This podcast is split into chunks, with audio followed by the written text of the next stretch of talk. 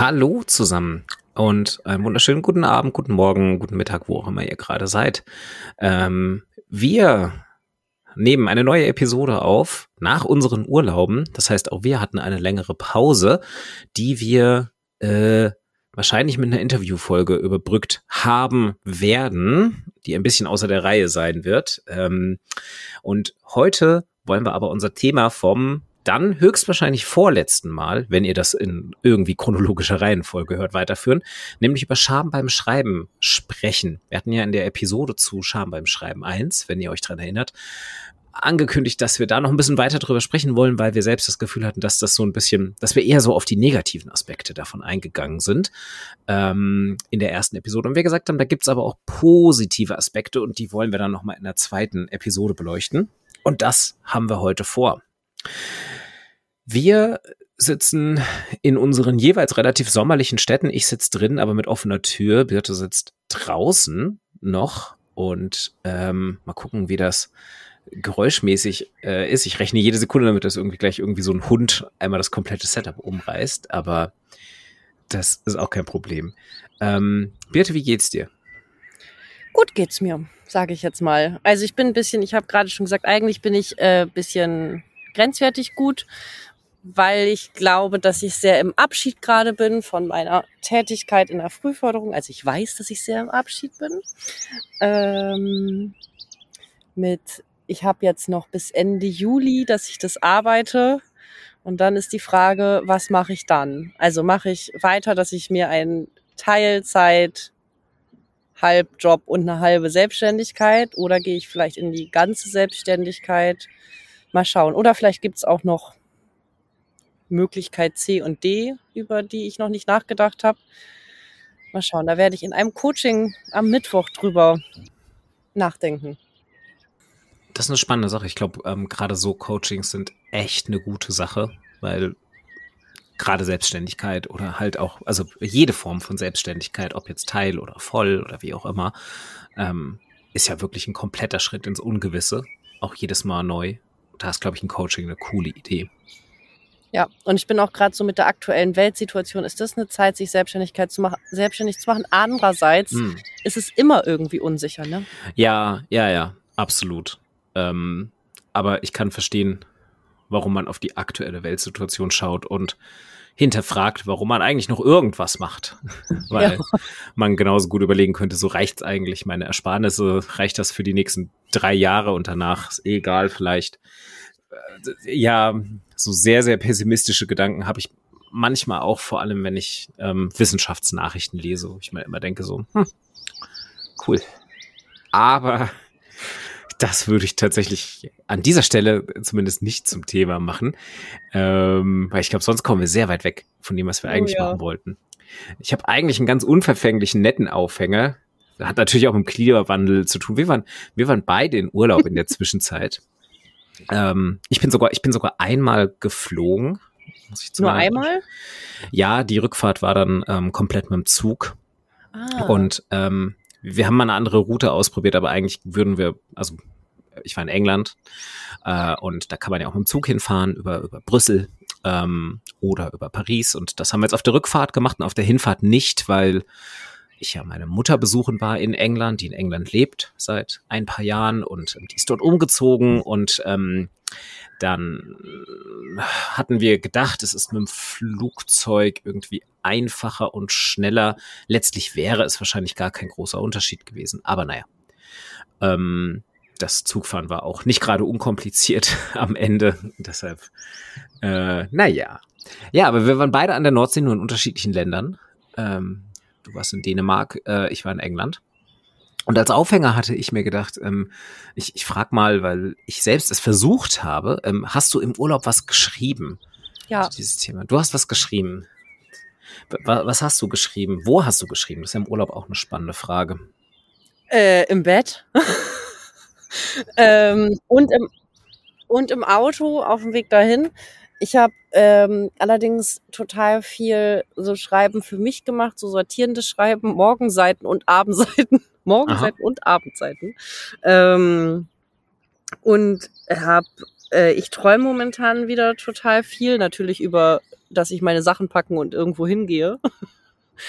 und habe äh, das so darüber geschrieben. Und dann habe ich aber ach, weiter an so einem Schreibprojekt geschrieben. Irgendwie interessanterweise komme ich mit dem Bloggen gerade. Ich habe einen Blogartikel geschrieben und habe den dann nicht veröffentlicht. Der wird aber, den werde ich noch veröffentlichen und habe dann mir erlaubt, da ein bisschen den Druck rauszunehmen. Ähm, weil ich auch gemerkt habe, dass ich mehr frei brauche. Also ich brauche ab und ich brauche so zwei Tage die Woche wirklich frei und kann nicht noch immer das Gefühl haben, ich muss da noch dies machen oder ich muss da noch das machen oder so. Mhm. Ähm, und ich glaube, also gerade bei den Blogartikeln, mir hat, hilft es zum einen, meine Scham im Schreiben zu überwinden tatsächlich. Dieses mit dem, ich publiziere einmal die Woche, weil das so diese Zeigeblockade, weißt du, du haust halt einfach raus. Also sozusagen Quantität statt Qualität. Ja. Ähm, äh, die Frage ist, wie viel besser wird es, wenn du nur einmal im Monat und kriegt so, kommt so ein Druck von, oh, jetzt muss es aber richtig gut werden. Genau, und ich habe, damit ging es mir eigentlich ganz gut. Ich hatte dann zwischendurch so ein Ding mit, musste ich, müsste ich eigentlich mehr schreiben noch. Ach, und ich habe auf meiner Website geschrieben. Ich habe da so, ich habe das überarbeitet, habe ganz viel Text rausgeschmissen tatsächlich und dann das in weniger Worten gesagt und meine Startseite überarbeitet. Das ist cool. Ja. Das ist wirklich eine schöne Sache. Mir wurde gesagt, dass da zu wenig Text, äh, zu viel Text draufsteht und dann ich gedacht, ja, das stimmt eigentlich und habe einfach mal äh, Dinge in weniger Worten gesagt. Ist ja oft so auf Webseiten, dass es meistens zu viel Text ist. Vor allem über von Schreibenden, weißt du? Die, die Website von ja. Schreibenden ist mehr so textlastig und weniger so Visuals ja, gibt es oft. Es gibt ein paar sehr, sehr gut gemachte ähm, Websites in der Schreibdidaktik-Szene, gerade so im Coaching-Bereich von Selbstständigen, aber das sind dann meistens auch die Leute mit sehr, sehr viel Erfahrung und ganz oft auch die Leute, die einen medialen Hintergrund haben, noch zusätzlich irgendwie, ja. die da, glaube ich, ein bisschen mehr Verständnis dafür haben, wie man sowas ansprechend und punktgenau aufbereitet. Aber du hast einen Schreibort genannt, den ich tatsächlich auf Reisen, so das ist eigentlich erstmal so, wenn man, wenn man so Schreiben auf Reisen denkt, stellt man sich ja wirklich vor, wie man in so einem Strandkorb sitzt oder in so einer Hängematte liegt, während irgendwie im Hintergrund dramatisch die Sonne untergeht und so. Und jetzt hast du gesagt, so, du hast unter anderem so im Auto geschrieben. Und das fühle ich, es war der einzige Ort, an dem ich im Urlaub geschrieben habe. Ich habe mir halt auch gesagt, so, ah ja, dann, ich nehme mir mein Notizbuch mit. Ich habe ja so ein ganz ich bin ja nicht so der handschriftliche Schreiber, aber dann stelle ich mir manchmal vor, wenn ich dann handschriftlich schreibe, dann will ich einen guten Stift und dann habe ich mir so ein so ein Notizbuch mit wechselnden Notizblöcken gekauft, also so ein magnetisches und so, damit ich dann so mit einem schönen äh, Umschlag verschiedene Notizen dabei haben kann. Und dann habe ich das mitgenommen und ich habe exakt einmal geschrieben und das war wirklich während einer Zugfahrt so von A nach B innerhalb von England. Ansonsten null dazu gekommen. Und ich hätte so, also es wäre so gute, es hätte so gute Möglichkeiten gegeben. So meine Mutter lebt direkt an der Küste, die haben einen total tollen Garten und ähm, da kann man dann halt an der Küste entlang spazieren. Und das sind dann wirklich so Klippen äh, und ganz viele Bänke, wo man dann am Meer sitzen kann, aber kein einziges Mal gemacht. Weil man dann ja doch irgendwie auch weiß ich nicht, andere Dinge tut und so. Das ist schwierig. Also ich nehme mir das immer vor, dass ich immer sage, im Urlaub möchte ich irgendwie für mich schreiben, also auch privaten Kram. Und dann mache ich es so gut wie nie. Das ist eigentlich schade. Also ich priorisiere es offensichtlich auch nicht hoch genug, dass ich mir dann wirklich Zeit dafür nehme.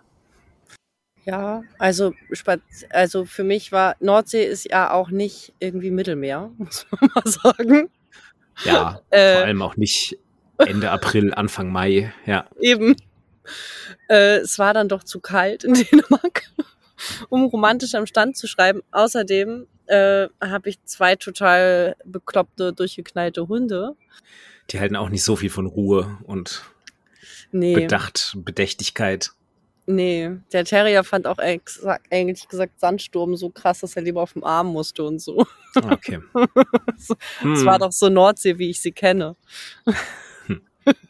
ja, aber das äh, morgens aufwachen und erstmal, ich war irgendwie immer super früh wach und also für meine Verhältnisse, ich habe nur acht Stunden geschlafen und sonst, wenn ich mir keinen Wecker stelle, schlafe ich halt zwölf Stunden. Okay. und habe dann echt morgens geschrieben und das war, war total gut. Oder ich habe es auch mal abends wieder mit diesem, mit den Dankbarkeitsseiten kam dann auch mal wieder und äh, mir bewusst dafür Zeit zu nehmen, auf das Gute zu gucken. Und ich habe auch Schreibberatung gearbeitet im Urlaub, zwei sogar, aus Dänemark. Da, okay. Du hast schon sehr gute typische Anzeichen für solide Selbstständige auf jeden Fall. Schön im Urlaub arbeiten, darüber nachdenken, was man eigentlich arbeiten müsste, davon träumen, dass man eigentlich arbeiten müsste. Das sind alles die, die guten und gesunden Lebensweisen von, von Selbstständigen. ja, aber das war irgendwie, also diese Schreibberatung war, also die eine war einfach auch mega toll. Und da ging es dann auch um Schreiben und Charme. Es war ganz schön. Wir hatten ein, ein Erstgespräch und das war so, die ist, ähm, genau, die hat schreibt eigentlich auch beruflich, die Frau, und dann will sie einen Roman schreiben. Und dann äh, hat sie ganz viele Bücher gelesen und Kurse besucht und hat so eine Idee, dass man jetzt ja strukturiert schreiben muss. Und eigentlich schreibt sie aber so aus dem Bauch, also Freewriting, sozusagen den AbenteurerInnen-Typ. Dann habe ich ihr was über die Schreibtypen erzählt und es kam genau das, was ich ganz oft bei Leuten erlebe, dieses Erlösende. Dann habe ich aber noch ganz viel andere Sachen bei dem Erstgespräch erzählt äh, und dann habe ich sie gefragt, bei dem Termin, den wir dann hatten, eine Woche später, was denn bei dir hängen geblieben? Und sie sagte, oh, dieses Thema Scham, das ist voll hängen geblieben. Und da wird sie gerne weiter drauf gucken. Mhm. Und das finde ich, da merke ich dieses Befreiende, wenn du drüber sprichst. Ja. Also, ich glaube, es ist zum einen die Normalisierung. Ne? Also, hast du im Vorgespräch hast du gerade ja schon einmal gesagt, dieses ähm, Merken, andere haben es auch. Also anderen fällt es auch schwer oder so. Und das ist, glaube ich, in Schreibberatung generell ein total wichtiger Prozess, den ähm, Prozess der sogenannten Normalisierung, dessen was schwer fällt. Finde ich, äh, finde ich tatsächlich sehr, sehr, sehr spannend. Und äh, ähm, Scham ich habe noch, ich bin, weil du auch gesagt hast, das letzte Mal über positive, also Scham und positiv, hattest du so gesagt, weil wir waren so im Negativen, meintest du. Und ich finde das, ähm, ich hatte eine Assoziation dazu. Darf ich die nochmal an der Stelle erzählen? Ja, klar, ist ja ein guter Anschluss. Oder vielleicht auch nicht, sage ich dir nochmal nach der Assoziation. Genau, das gar nicht. Ähm, weil ich ja auch äh, ich hatte ja äh, den ähm, Leon Wurmser zitiert, auch schon im ersten Teil. Der Psychoanalytiker, der über Scham spricht, der hat ein Buch geschrieben, äh, Die Maske der Scham. Und der sagt, Scham ist ähm, die Hüterin der Würde. Und an der Stelle, das ist ja ein total positives Bild, finde ich. Und ich musste so an, ähm, wenn ich jetzt so an Online-Schreiben denke, äh, musste ich an, an Trolling denken, weißt du, so an, an Trolle, denke, okay, das könnte doch voll so, das ist so voll so ein Charmthema, finde ich. Und da äh, jetzt positiv gewendet, könnte das doch so ein, ähm, wenn da Charme einsetzen würde, würde es vielleicht nicht passieren. Beziehungsweise ich glaube, dass auch ganz viel Trolling, Trolling eine Reaktion, eine Schamreaktion ist. Inwiefern würdest du sagen, ist das eine Schamreaktion? Also äh, in dem Sinne, dass Leute so, so typische Troll-Posts, Shit-Posts verfassen, weil sie selbst eine Unsicherheit verspüren oder wie oder genau sie sie fühlen sich beschämt sozusagen weil sie ähm, bei anderen sehen, dass sie zum Beispiel sichtbar sind und ähm, sie aber nicht sichtbar sind. Ne? Also sie bekommen keine Anerkennung.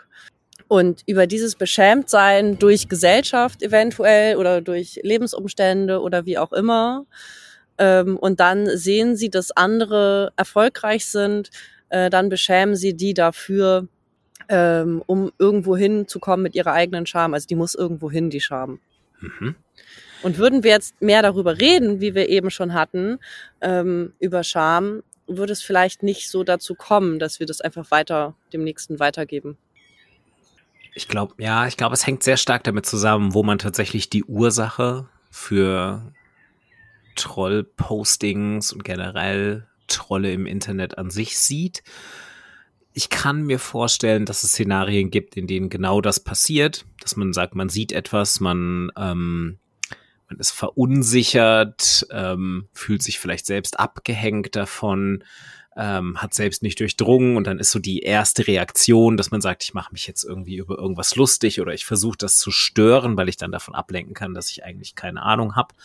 Ähm, das kann auf jeden Fall passieren. Ich glaube, es gibt noch ganz viele andere Gründe, weil so Troll-Posts ja auch können ja auch ein Ausdruck von Humor sein, welchem auch immer. Schwarzer Humor, Zynismus, hm, keine Ahnung, kommt immer ein bisschen drauf an, wie man es sieht. Und ich, ich kenne auch Leute, die wirklich so Shitpostings einfach quasi als ihr Hobby haben. Kann man drüber denken, was man will, aber die halt wirklich einfach sagen, so, hey, wenn ich eine gute Möglichkeit habe, wenn ich irgendwo eine gute Möglichkeit sehe, ein passendes Meme anzubringen, dann, dann mache ich das. So. Was kennst du für Menschen, Dennis? oh ja, das sind auch teilweise Menschen, mit denen ich ähm, auch wirklich darüber diskutiere, ob ähm, diese Posts dann manchmal sein müssen oder nicht. Ich bin aber selbst auch nicht ganz frei von Schuld. Also ich habe auch so viele Sachen, ähm, wenn ich wenn ich Debatten im Netz habe, wo dann auch einfach, wenn ich dann die Idee habe von wegen so, hey, da könnte ich einen guten da, könnte ich einen guten zynischen Kommentar darauf bringen. Und das ist mein einziger Beitrag zur Debatte, irgendeinen Gag dazu zu schreiben, der die Debatte kein bisschen voranbringt. Also überhaupt nicht. Aber so, ähm, ich mir dann auch denke, ich muss das machen. So. Aber ja, also ich glaube so, keine Ahnung, für ich glaube zum Beispiel äh, gendergerechte Sprache oder inklusive Sprache. Ich glaube, da würde ich sagen, da würde ich mitgehen, dass man da dieses Verhalten sehr oft beobachten kann, weil da sind dann immer so ja so Leute, das sind dann so so 55-jährige Manfreds, äh, die dann irgendwie halt als Kommentar schreiben, Hähnchenfilet, hahaha, und dann so, so fünf Lachsmilies dahinter, wo man dann immer denkt, so, ja, Manfred, ganz toller Gag, du hast einfach gezeigt, dass du einfach auch nicht verstehst, worum es bei dem Thema geht. Cool. Aber ja, vielleicht ist es, also wenn man die fragen würde, weiß ich nicht, ob die sagen würden, dass das mit Scham zu tun hat, dass sie diesen Post ja, gemacht aber haben. das müssen sie ja nicht selbst sagen. Also manchmal hilft es einfach, ich meine, du bist Wissenschaftler, das kann man, also weißt du, es geht ja auch manchmal ums Verstehen und damit ja. wir das ansprechen können. Also so, äh, das ist jetzt ein bisschen hochnäsig, aber ähm, dieses ich glaube, gerade ein Gefühl wie Scham, es braucht Menschen oder eben Affekte wie Scham oder Trauer oder ja, vor allem die beiden. Da braucht es Menschen, die das thematisieren, damit es Thema werden darf. Und deswegen ja. ist es wichtig, darüber zu sprechen. Und das ist so, ich hab, äh, bin angefragt worden, einen Workshop durchzuführen von einer Gruppe, die ein Buch über eine Projektgeschichte schreiben wird. Und da kam gleich der Satz, ja, aber bevor du mit uns arbeitest, ich muss dir schon gleich sagen, ich kann nicht schreiben. Und ah, ja. das ist halt auch voll die Schamreaktion. Moment. Ja, auf jeden Fall. Hund einfangen. So. also ja, volle Zustimmung, dass man am ehesten, also dass man Möglichkeiten bieten muss, Scham zu thematisieren, darüber zu reden und das genau die Möglichkeit ist, da rauszukommen und man den Leuten vor allem auch sagt, so nee, das ist völlig in Ordnung, darüber zu reden. Ich glaube auch, es ist ein Thema, das wirklich auch gerade, ich, ich glaube, im deutschsprachigen äh, Diskurs eine große Tabuisierung erfährt. Wahrscheinlich anders als in anderen Schreibkulturen. Ähm, wäre jetzt so mein erster Eindruck, wenn ich es zum Beispiel mit der angloamerikanischen vergleiche. Und ähm, wo war ich genau? Also man muss, man muss darüber reden. Also ähm, das dieses Reden über, über Scham beim Schreiben und, und Scheitern beim Schreiben und Probleme beim Schreiben, das ist ja genau dieses, was da rauskommt. Also eigentlich ist Scham ja die Reaktion darauf, dass man sagt, ich, der Text ist nicht so geworden, wie ich ihn mir vorstelle. Oder ich komme gar nicht dahin, einen fertigen Text zu haben. Oder ich brauche viel länger dafür, als ich gedacht habe. Oder, oder, oder. Daraus entsteht ja. dieses Gefühl der Scham. Und darüber zu sprechen, ist äh, ähnlich tabuisiert. So wie, wie, wie andere Tabuthemen in Deutschland, so diese ganz schlimmen, so, so, so Erziehungstabuthemen, so das alte irgendwie so, Jungs weinen nicht oder sowas wie, man spricht nicht über sein Gehalt, das gehört sich nicht. Genauso Sachen, wo man eigentlich erstmal hinterfragen muss, so, warum eigentlich nicht? Ähm, ist doch einfach nur, also ist einfach nur ein altes, äh, konservatives Tabu, und eigentlich würde es allen helfen, dieses Tabu aufzubrechen. Ja, und ich glaube, dahinter steckt total, ähm, wenn du gerade diesen Unterschied zwischen dem ähm, deutschsprachigen und dem angloamerikanischen Schreibraum aufmachst, ähm, die Idee, die es hier einfach noch viel gibt, von äh, schreiben kannst du halt oder du kannst es halt nicht. Also weißt, hier ist ja noch die Idee so neu, dass du schreiben lernen kannst. Ja, das ist ein guter Punkt. Das ist ganz stark, glaube ich, mit diesem Tabu empfunden weil dann ja über Fehler reden bedeuten würde, quasi sich zu erkennen zu geben als jemand, der nicht schreiben kann und dann vielleicht auch gar nicht an den Standort zu gehören, wo man gerade ist, in die Universität, in die Schulstufe, in der man gerade hängt, äh, in den Job, der eventuell schreibintensiv ist und, und, und. Ja, finde ich ähm, tatsächlich auch in einem anderen Aspekt ganz interessant, weil ich habe gerade ganz viel darüber nachgedacht, ob ich auf Social Media darüber reden darf. Jetzt tue ich ja quasi.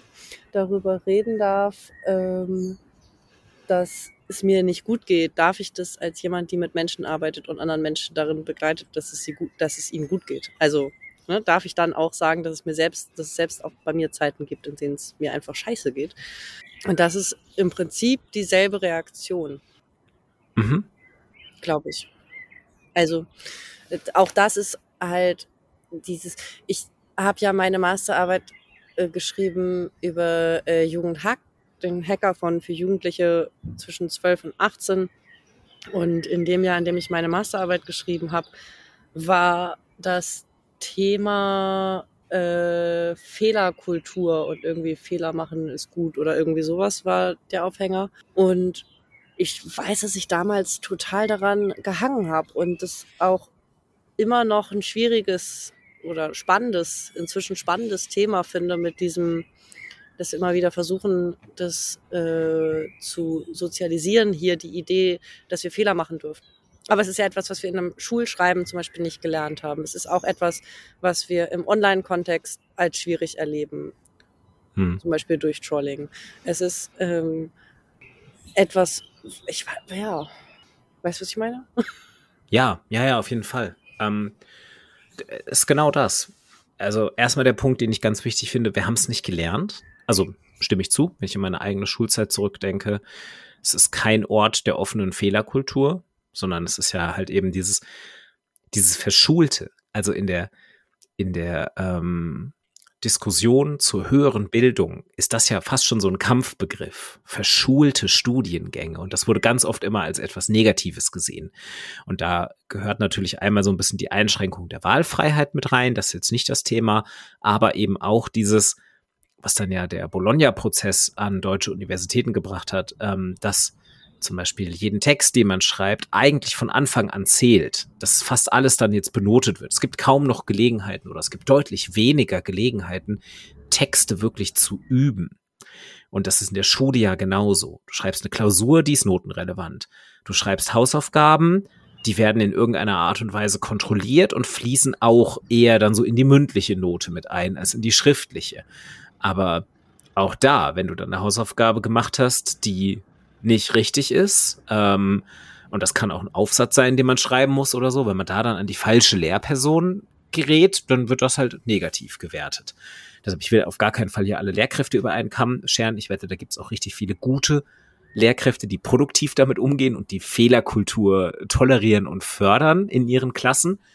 Aber ich glaube, das ist schwierig, weil das System nicht so aufgebaut ist das geht ganz lange durch. Und das ist, glaube ich, auch, das ist auch in vielen Berufsfeldern, glaube ich, so, dass man da sehr, sehr wenig Spielraum für Fehler hat. Teilweise auch komplett zu Recht. Also so, keine Ahnung, wenn ich ähm, technischer Redakteur wäre und wenn mein Job irgendwie wäre, äh, zum Beispiel ähm, verständliche Betriebsanleitungen für komplexe Maschinen zu schreiben, dann ist es ja sehr, sehr sinnvoll, dass da sehr wenig Toleranz für Fehler ist.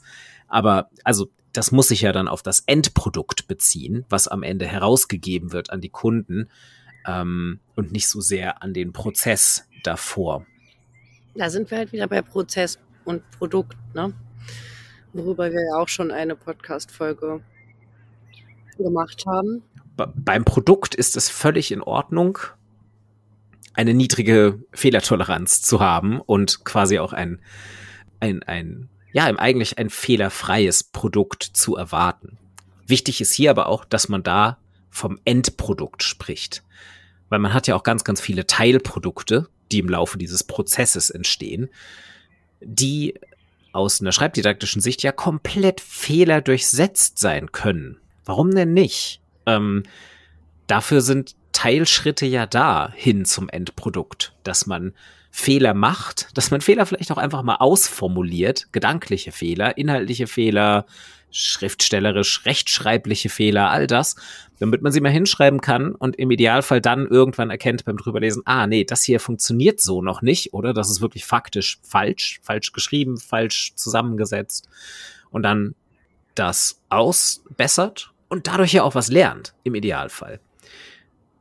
Das wäre auch einer der Punkte, wo ich sagen würde, das ist etwas, wo wir positiv mit diesem Gefühl Scham beim Schreiben umgehen können, dass wenn wir Scham beim Schreiben empfinden für irgendetwas, was wir falsch gemacht haben, wenn wir denken, okay, das ist völliger Quatsch, was ich hier geschrieben habe. Es funktioniert nicht. Es klingt nicht gut. Es macht nicht das, was es machen soll. Der Text erfüllt nicht die Funktion.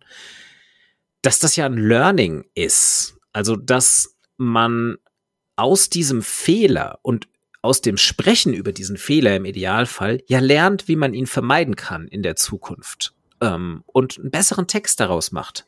Manchmal muss man Dinge erstmal falsch aufschreiben, damit man sie danach richtig aufschreiben kann.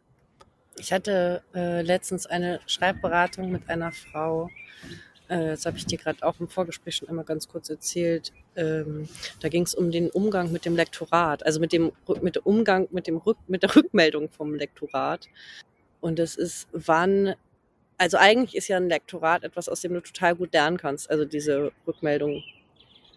Hm, und trotzdem ist es schwierig für viele Menschen, damit umzugehen. Und ich kann das total verstehen. Ich habe ähm, gerade im Studium, deswegen denke ich da gerade dran, auch echt Schwierigkeiten gehabt, äh, mir das Feedback zu meinen Hausarbeiten abzuholen.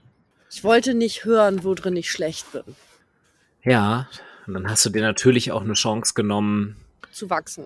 Zu wachsen und eventuell auch zu hören, worin du gut bist. Auch das ja. kann ja bei einem Feedback äh, durchaus rumkommen und das kommt ja auch bei einem Lektoratsprozess rum. Ja. Also in einem guten Lektorat steht ja dann vielleicht auch mal als Kommentar dabei, tolle Stelle, funktioniert super und sowas. Ja. Wobei auch hier wieder ein bisschen vielleicht das Kulturspezifische auch wieder das alles erhöht, warum diese Schreibscham äh, überhaupt erstmal hervortritt, weil stereotyp gesprochen die deutschsprachige Fehlerkultur halt auch so ist oder die ganze Feedback-Kultur ist sehr, sehr stark fehlerzentriert, finde ich. Es ist ja ganz oft so dieses ja, ja. so, kein Lob ist oder keine Kritik ist Lob genug. Ja, genau. Und gutes Feedback ist einfach nur halt ähm, kleinteilig alles kritisieren, was man auffinden kann. Also quasi Feedback als gründliche Kritik. Aber aus schreibberaterischer Sicht gehört ja zu einem guten Feedback auf jeden Fall auch Lob, weil auch daraus kann man ja lernen. Also wie oft habe ich schon Studierende über die Jahre hinweg in Workshops sitzen gehabt und beraten, die nicht mit schlechten Noten in die Beratung oder in die schreibdidaktischen Workshops kommen, sondern die von sich selbst sagen, so eigentlich habe ich bis jetzt immer gute Noten bekommen. Ich weiß nur nicht wieso. Ah ja, das hatte ich auch als Thema im Studium. So, genau, also dass man, dass man dann wirklich dachte, so, ja, ich habe ich hab eine 1,3, aber ich meine, in dem Feedback stehen irgendwie zwei, drei Sätze, was ich falsch gemacht habe oder was ich noch verbessern kann und sonst steht da nichts drin. Ja. Und natürlich kann man daraus, daraus, daran kann man nicht wachsen und dann kann man es nicht besser machen, weil man sich ja sofort fragen muss, war das jetzt wirklich eine gute Arbeit? Oder hat die Person das einfach nicht gelesen? So, man hört ja oder ist 1,3 einfach die schlechte Note in meinem Fachbereich? ja, genau, alle anderen haben eine 1,0. genau. Ähm, äh, genau. Und eine Frage, die ich mir tatsächlich gestellt habe in meinem Studium. okay, ja. Aha. Da hat das, das hat der Schreibberaterin an der Uni sein total geholfen, weil ich da ja auch Arbeiten gelesen habe, die schlechter bewertet waren als meine. Dann habe ich langsam verstanden, worum es geht. Ja. Aber ich ähm, habe ja letztes Mal auch über diese Stufen der Scham gesprochen und habe gesagt, eine davon ist dieses nicht gesehen werden und habe gesagt, positiv gesprochen können wir etwas gegen Scham tun, indem wir für Anerkennung sorgen. Das ist ja das, was du gerade sagst, auch über Lob ja. und auch über sagen, das, was funktioniert. Und habe dann nochmal in mein eigenes Schreiben geguckt und habe zum Beispiel etwas, was in meinem Schreibprozess echt maßgeblich war, war als Daniel, Daniel Spielmann, der äh, Dozent in Hamburg war an der Schreibwerkstatt, bevor er zu euch nach Frankfurt gewechselt ist. Ähm, und der hat damals gefragt, ey, hast du nicht Lust, einen Artikel für die Josh äh, über dieses E-Portfolio führen in der Schreibberatung, Ausbildung, in der SchreibberaterInnen-Ausbildung zu schreiben? Und das habe ich mit drei anderen, glaube ich, geschrieben. Und das war für mich voll der Durchbruch. Also zum einen, weil ich natürlich auch so einen Review-Prozess dann durchlaufen durfte, aber auch die Idee schon, ich schreibe hier einen Text und den werden Menschen sehen. Den habe ich, als ich, ich habe darüber gerade nochmal geschrieben im Urlaub äh, für so ein Schreibprojekt von mir über diese Erfahrung und habe dann gedacht, es könnte echt voll schambesetzt funktionieren. Da könnte so eine Blockade geboren werden an der Stelle. Aber das Gegenteil hm. ist passiert. Es war für mich echt so ein, so ein Anerkennung. Allein die Frage gestellt zu bekommen. Möchtest du diejenige sein, die mit an diesem Artikel schreibt über Mahara? über E-Portfolio ja. und Mahara. So, das war natürlich schon mal eine Anerkennung. Und dann aber auch gesehen werden und eventuell Zugehörigkeit erfahren, weil du darfst in diesem ähm, Dialog mitsprechen, in diesem geschriebenen. War übrigens der Punkt tatsächlich dann, war das der erste Tropfen, der dann mit dem Schreiben der Bachelorarbeit ähm, danach dazu führte, dass ich Master studieren wollte. Eigentlich wollte ich nach dem Bachelor aufhören. Dann wollte ich Master studieren, weil ich promovieren wollte. Deswegen habe ich Master studiert. Und das war genau, genau dieses ähm, sichtbar werden dürfen.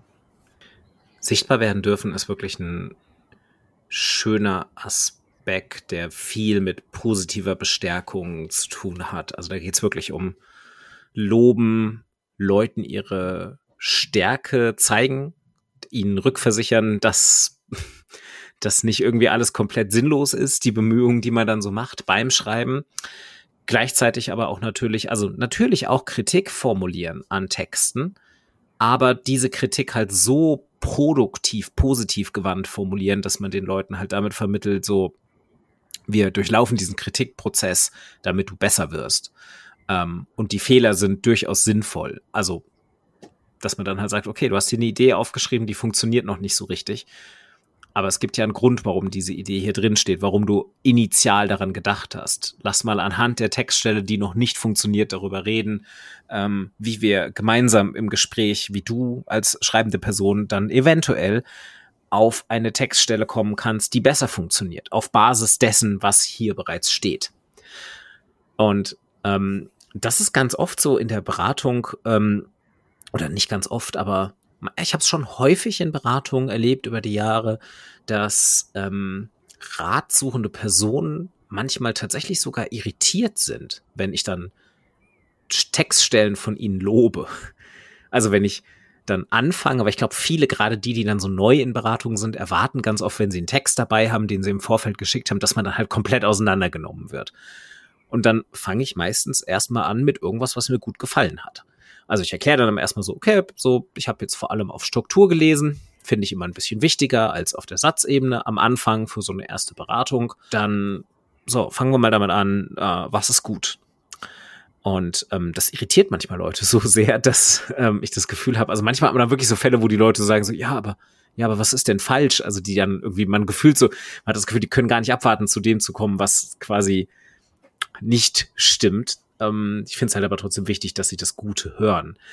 Das ist ja auch eine Technik, die man in der Schreibberatung lernt, die du wahrscheinlich auch gelernt hast. Bei uns hieß das dann äh, Criticism Sandwich, ja. dass man quasi eine Kritik verpackt zwischen zwei Scheiben des Lobes und dann quasi so in der Mitte ist dann die Kritik. Das ist schon so das Essentielle und da geht's dann ans Eingemachte. Ähm, aber man garniert es quasi mit zwei Sachen drumherum, die gut sind. Und zwar jetzt nicht so was komplett Substanzloses, sondern schon echtes Lob.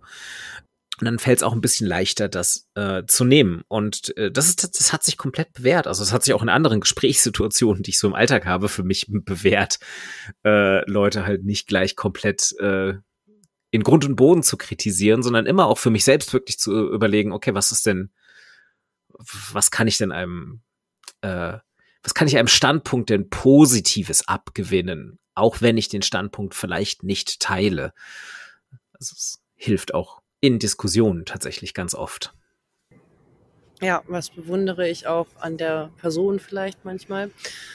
Ja, ich erinnere, dass ich ähm, zu der Zeit Schwierigkeiten hatte durchaus mit diesem Sandwich-Prinzip. Ich verstehe das und ich verstehe auch das psychologische Modell, was dahinter steht.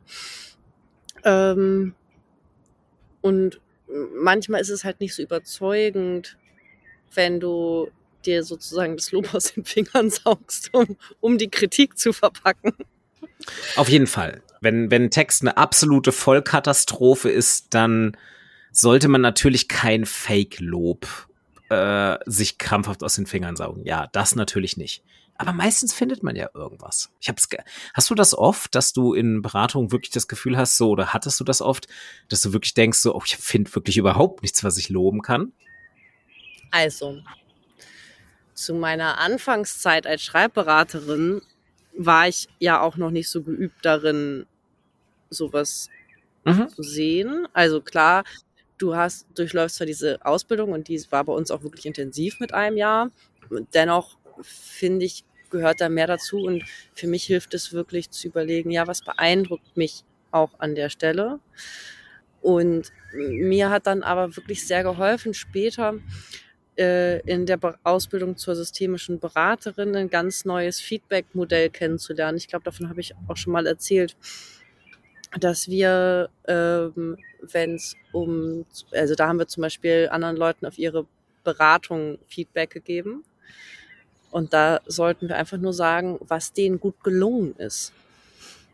Mhm an welchen Stellen ist denen das gut gelungen? Auch unsere Fragen dann, wenn wir zum Beispiel eine Beratung vorführen mussten, sollten wir uns Fragen überlegen an die anderen. Und dann auch so äh, Fragen, es ist total schwierig, Fragen zu formulieren, zu denen wir Feedback haben wollen. Zum Beispiel, äh, an welchen Stellen ist mir der Prozess gut gelungen oder woran merkt man, dass mir der Prozess gut gelungen ist oder so. Ne? Es darf auch sowas sein wie, wie ist mir die Prozessführung gelungen oder so aber dass du wirklich ganz klar darauf guckst, ja, und wo ist es wirklich gut gelungen? Mhm. Und dann hat mal eine in so einer Lehrsupervisionseinheit, also wo sie dann ihre ähm, therapeutische Sitzung vorgeführt hat als Therapeutin und war mit der Klientin und so und danach kriegen, kriegt man dann halt Feedback als Beraterin oder Therapeutin und sagte, oh, ey, hätte ich gewusst, dass das so sich so gut anfühlt, ein Feedback zu bekommen, hätte ich das doch schon früher gemacht mit dem Vorführen von so einer Einheit. Und ich glaube, an der Stelle habe ich wirklich dann gemerkt, also in diesem Zuge habe ich eigentlich gelernt, wie, wie gutes Feedback geht in dieser Ausbildung. Und es wäre echt hart, weil ich habe da so mit mir gekämpft, weil ich so, das so anders gewohnt war. Aus Schule, aus Aufwachsen, wie auch immer. Und ich habe, also da ist mir echt bewusst geworden, dass, dass ich mit so einem Beschämen aufgewachsen bin. Ne? Weißt du, mit so einem, du sagst den anderen, wo, wo, wo sie schlecht sind. Und das ist ja das, habe ich auch schon das letzte Mal ge gesagt, auch das, was Scham macht. Ne? Scham macht das Gefühl, ich bin mein Fehler. Ich bin mein Text und mein Text ist schlecht. Ich bin mein Fehler. Es ist definitiv ein Lernprozess. als die feedbackgebende Person, als beratende Person. Ähm, weil auch für mich kann ich, teile ich deine äh, Erfahrungen komplett, dass es sich für mich gerade so als ich selbst neu war als äh, studentischer Berater, ähm, sich erstmal komplett falsch angeführt hat. Weil natürlich bin ich auch sofort daran gegangen mit, ja, okay, dann äh, gutes Feedback, dann zeige ich denen halt, wo die Fehler sind und streich das alles an und markiere das, so typisch klassenarbeitsmäßig. Und ist ja genau nicht das, was gewollt ist. Und ich glaube, das ist aber auch ein guter Ratschlag, weil wir reden jetzt gerade die ganze Zeit von Beratung. Das glaube ich aber auch so ein positiver Umgang in dem Moment, wo man vielleicht einfach mit sich allein Scham beim Schreiben empfindet. Also wenn man, stellt euch vor, ihr schreibt und ihr seid super unzufrieden mit dem, was ihr schreibt. Ähm, es läuft nicht, ihr kommt nicht in den Flow, ihr habt das Gefühl, jeder Satz klingt scheiße. D das passiert ja oft. Das ist ein Punkt, auf den ich gleich noch extra zu sprechen kommen will. Ähm, jetzt aber erstmal so der Umgang damit, wenn ihr dieses Gefühl halt schon habt. Ähm, dann stellt euch vielleicht, also vielleicht, dann, dann hört auf mit dem Schreiben. Manchmal bringt es auch nicht, sich zu quälen, aber werft das, was ihr geschrieben habt, nicht gleich weg. Ich habe das auch mal, ich habe ich hab ganz stark dann diesen Impuls, wenn ich das Gefühl habe, das klingt jetzt nicht gut, dann lösche ich das alles. Fange ich lieber nochmal neu an. Ähm, aber es kann vielleicht auch helfen, diesen Teil, Textteil dann irgendwie, vielleicht mit einem kleinen Abstand, kurze Pause machen, Kaffee trinken, eine rauchen, ähm, und dann äh, wiederkommen, den Text nochmal lesen. Spazieren mit, gehen. Genau, spazieren gehen. Ähm, und dann den Text nochmal lesen mit Abstand und aber genau diese Überlegung haben, was mag ich an dem Text? Was mag ich an diesem Text, der eigentlich nicht gelungen ist und der vielleicht auch wirklich valide nicht gelungen ist, also der nicht so in einem fertigen Textprodukt landen wird. Aber welchen Schnipsel davon mag ich? Welche einzelne Formulierung mag ich? Welchen Grundgedanken der, der äh, mag ich, der diesem Textteil zugrunde liegt? Und dann kann man das Zeug ja komplett abreißen und neu schreiben. Aber das eine Ding, was man gut gefunden hat, oder die mehreren Dinge, die bewahrt man sich. Die kopiert man sich raus, die versucht man in einem Mehrversionen schreiben, in einer zweiten Textversion umzusetzen. Und dann realisiert man halt vielleicht, okay, auch in diesem Text, den ich wirklich gehasst habe während dem Schreiben, ist irgendwie noch so ein kleiner Funken drin, so ein Nugget. Und das ist ja auch schon mal was. So, Schreiben ist fehlerhaft. Darüber haben wir hier in diesem Podcast auch schon oft ähm, gesprochen. Ich würde sagen, das ist einer der Grundgedanken, die wir wahrscheinlich in so ziemlich jeder Folge transportieren. Und das passiert halt so. Und das passiert aber eurem Text in erster Linie. Und das ist eben das, was du jetzt zuletzt gesagt hast, dieses mein Text ist, mein Text ist mein Fehler und nicht nur der Text ist fehlerhaft, sondern ich selbst bin fehlerhaft, weil ich das aufgeschrieben habe. Das ist, glaube ich, auch, das ist, ja, das ist so eine Falle, in die man reintappen kann. Aber es stimmt ja nicht. So, fehlerhaft ist immer nur der Text. Wie würdest du denn da rangehen? Ähm, ist ja auch ein klassisches Schreibberatungsthema, dich selbst von deinem Text trennen. Wie würdest du da rangehen? Wie machst du das? Wie arbeitest du das mit Menschen? Wie ermöglichst du denen das oder wie lädst du sie ein, sich das selbst zu ermöglichen? Bei mir tatsächlich relativ klassisch oft durch Abstand zum Text. Also das ist auch das, was ich den Leuten immer erstmal zuerst rate, bevor ich zu speziellen Methoden und Übungen übergehe. Weil das ist was, dieses, dieses weiße Rauschen des Textes, dass man nicht mehr klar denken kann und irgendwann auch nicht mehr einschätzen kann, welche Qualität ein Text hat, wenn man in diesem Schreibprozess mittendrin ist. Das kommt ja sehr schnell in der Regel verfliegt das bei vielen Leuten aber auch schnell wieder. Lass mal einen Text ein paar Stunden liegen, lese ihn dann nochmal, er wird irgendwie sich anders anfühlen als zu dem Moment, wo man ihn gerade geschrieben hat. Das heißt, das funktioniert natürlich für Folgeberatungen besonders gut, dass man dann einfach sagt, okay, an der Stelle geht's hier gerade nicht weiter. Wir treffen uns sehr, sehr zeitnah zu einer weiteren Beratung und bis dahin liest du bitte den Text nicht und arbeitest auch nicht an ihm weiter und dann reden wir nochmal darüber. Um es ein bisschen direkter zu machen, gibt es verschiedenste Übungen, die dabei helfen, die Perspektive zu wechseln und ein bisschen sich selbst als Autor und Autorin zurückzunehmen. Diese Übungen funktionieren oft. Ich bin irgendwie, ich muss da immer sehr an mir arbeiten. Ich bin nicht so ein großer Fan von diesen Kreativschreibübungen für mich selbst. Also so, ich habe immer das Gefühl, für mich bringen die nichts. Und dann muss ich immer abstrahieren, dass natürlich für meine Ratsuchenden die was bringen können. Ähm, zum Beispiel sowas wie, ähm, schreib dir selbst einen Brief aus der Perspektive deines Textes.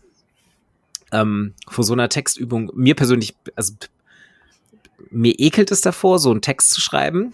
Das ist für mich hart auf der Stufe von Leute haben Instagram-Profile für ihre Haustiere und schreiben aus der Sicht ihrer Haustiere. So auf dem Level von Cringe, ähm, wenn ich das selbst schreibe. Ist aber trotzdem teilweise eine super hilfreiche Technik, ähm, dass man einfach mal sagt, so, schreib mal aus der Sicht deines Textes, was denn gerade schief läuft in diesem Text. Das, okay, ihr seht das Bild natürlich nicht, aber Birte hat jetzt gerade bei sich im Garten so langsam in den Seance-Modus gewechselt und alles mit Kerzen entzündet. Ja, ich dachte, es ist sehr dunkel hier. Ich sehe dich noch. Also das, das der, der Kerzenschein, der Kerzenschein funktioniert auch, wenn ja, du dir die Kerze nicht wie bei so einer Horrorgeschichte unter dein Gesicht hältst. Genau. ist aber auch coole Pfadfinderlager-Atmosphäre. Ähm, ja, also ja, Abstand gewinnen, spezielle Übungen wie die Sicht wechseln. Schreib aus der Sicht deines Schreibtischs, schreib aus der Sicht deines Textprojekts, versuche einem Familienmitglied ohne Ahnung von dem, was du schreibst und ohne Expertise in einfachen Worten zu erklären, was du eigentlich machen möchtest. Also kleine kreative Schreibübungen, um die Perspektive zu wechseln. Was machst du denn, um Leuten zu ermöglichen, sich selbst von ihrem Text zu entfernen? Die sind natürlich genau, genau das. Also, also das ist jetzt eine, eine, ja, um Leuten, also ab zum Abstand, wenn es darum geht, Abstand zum Text zu schaffen, auch das, auch andere Medium wechseln, Sprache wechseln, sowas. Ne? Also schreib mal in einer anderen Sprache deinen Text weiter. Oh, Weil ja, dann ist klar, gute, das ist ja nicht die Idee. Zielsprache, weißt du, das ist dann klar, das ist nicht der Endtext. Und äh, auf einem anderen Medium, also wenn du auf so einem äh, billigen College-Blog schreibst, ist auch klar, das wird nicht dein Endprodukt. Und das, da hilft Abstand. Ähm, wenn es geht, dich selbst, also wie lade ich Menschen ein, selbst ähm, sich von ihrem Text zu entfernen, das ist tiefergehend.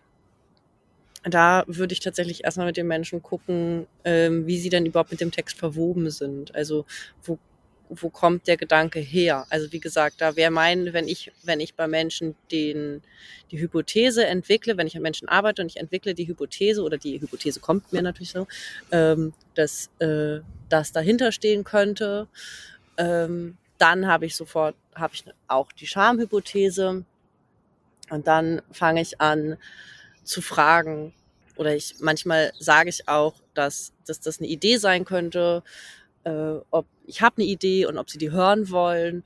Und dann gucken wir tatsächlich auf diesen Effekt. Also wie ist zum Beispiel ihre Schreibgeschichte oder wie ist ähm, ihre Schamgeschichte oder was haben sie schon erlebt, wenn sie sich selbst anderen Leuten zeigen in irgendeiner Form. Äh, ne, wenn sie also zum Beispiel von sich selbst schon mal einen Text geschrieben, gezeigt oder schulische Erfahrung oder so, dass wir darauf gucken und zum Beispiel gucken, ob sie gerade aus dieser Rolle heraus handeln.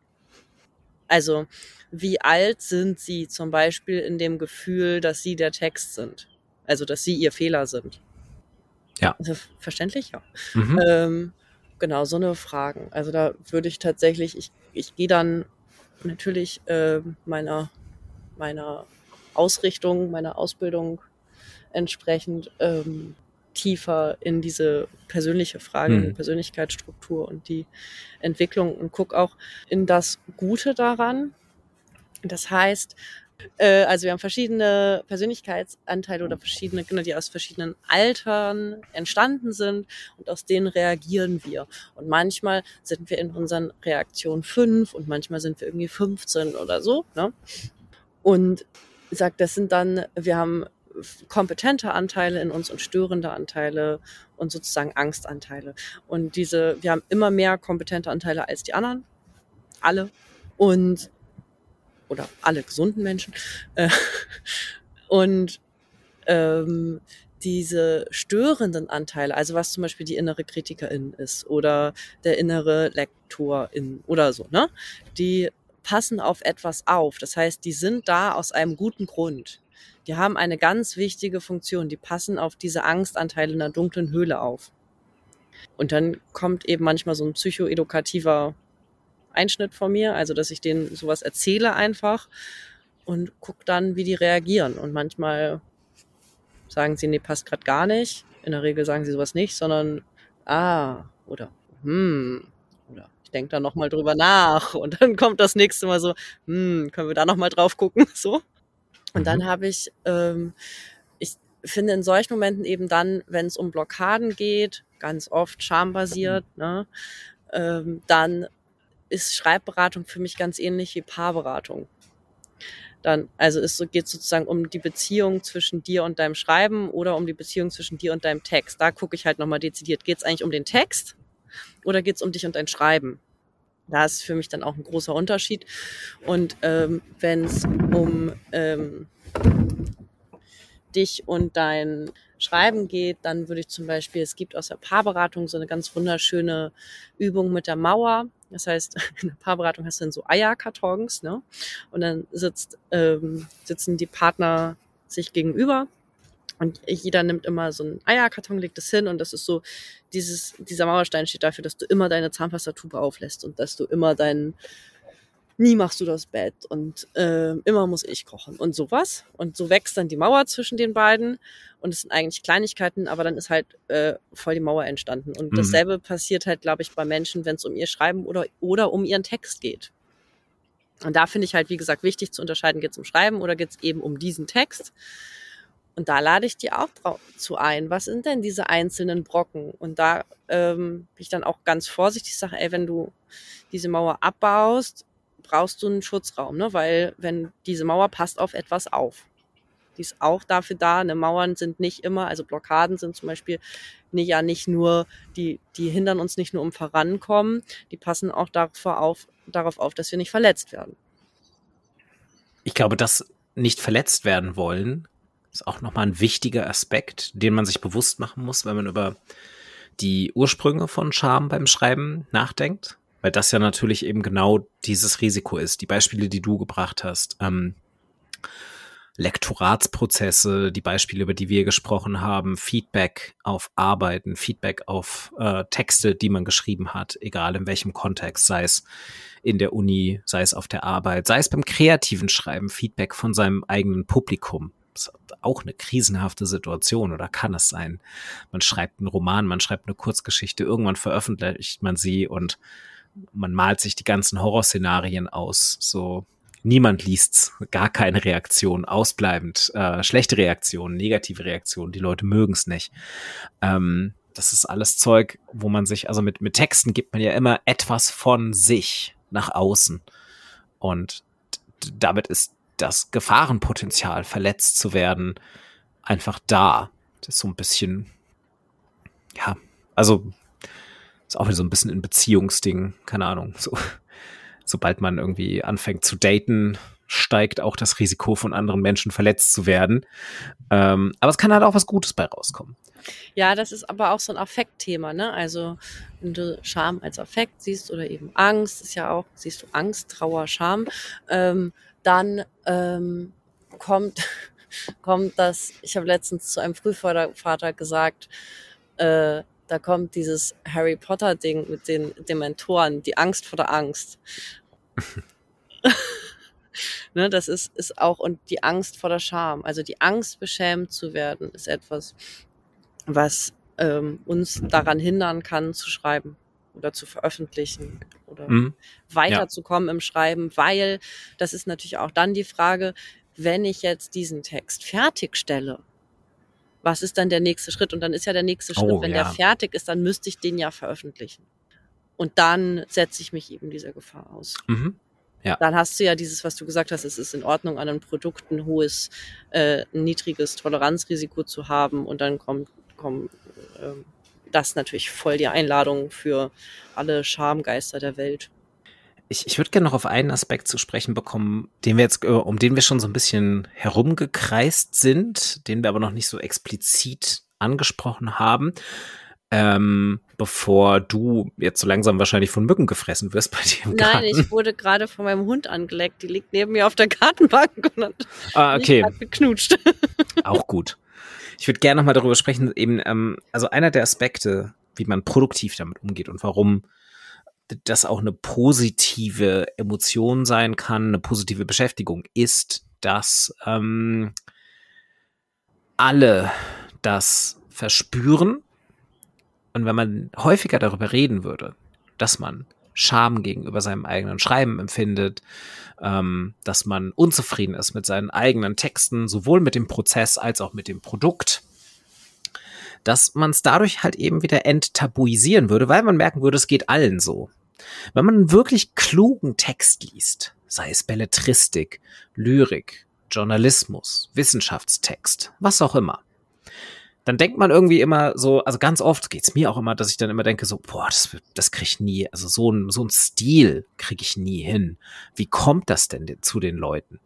Und die Antwort darauf ist wahrscheinlich ähm, jahrelange Erfahrung und Praxis, krampfhafte, stressbedingte Überarbeitung, ähm, schreckliche Überarbeitungsprozesse, äh, ganz, ganz viele verworfene Versionen, Leid, Hass gegenüber dem Text und wahrscheinlich auch Arbeit mit vielen anderen feedbackgebenden Personen vorher, anderen Leuten, die drüber lesen, einem Redakteur, einer Lektorin, Familienmitgliedern, Vertrauten und so weiter und so fort.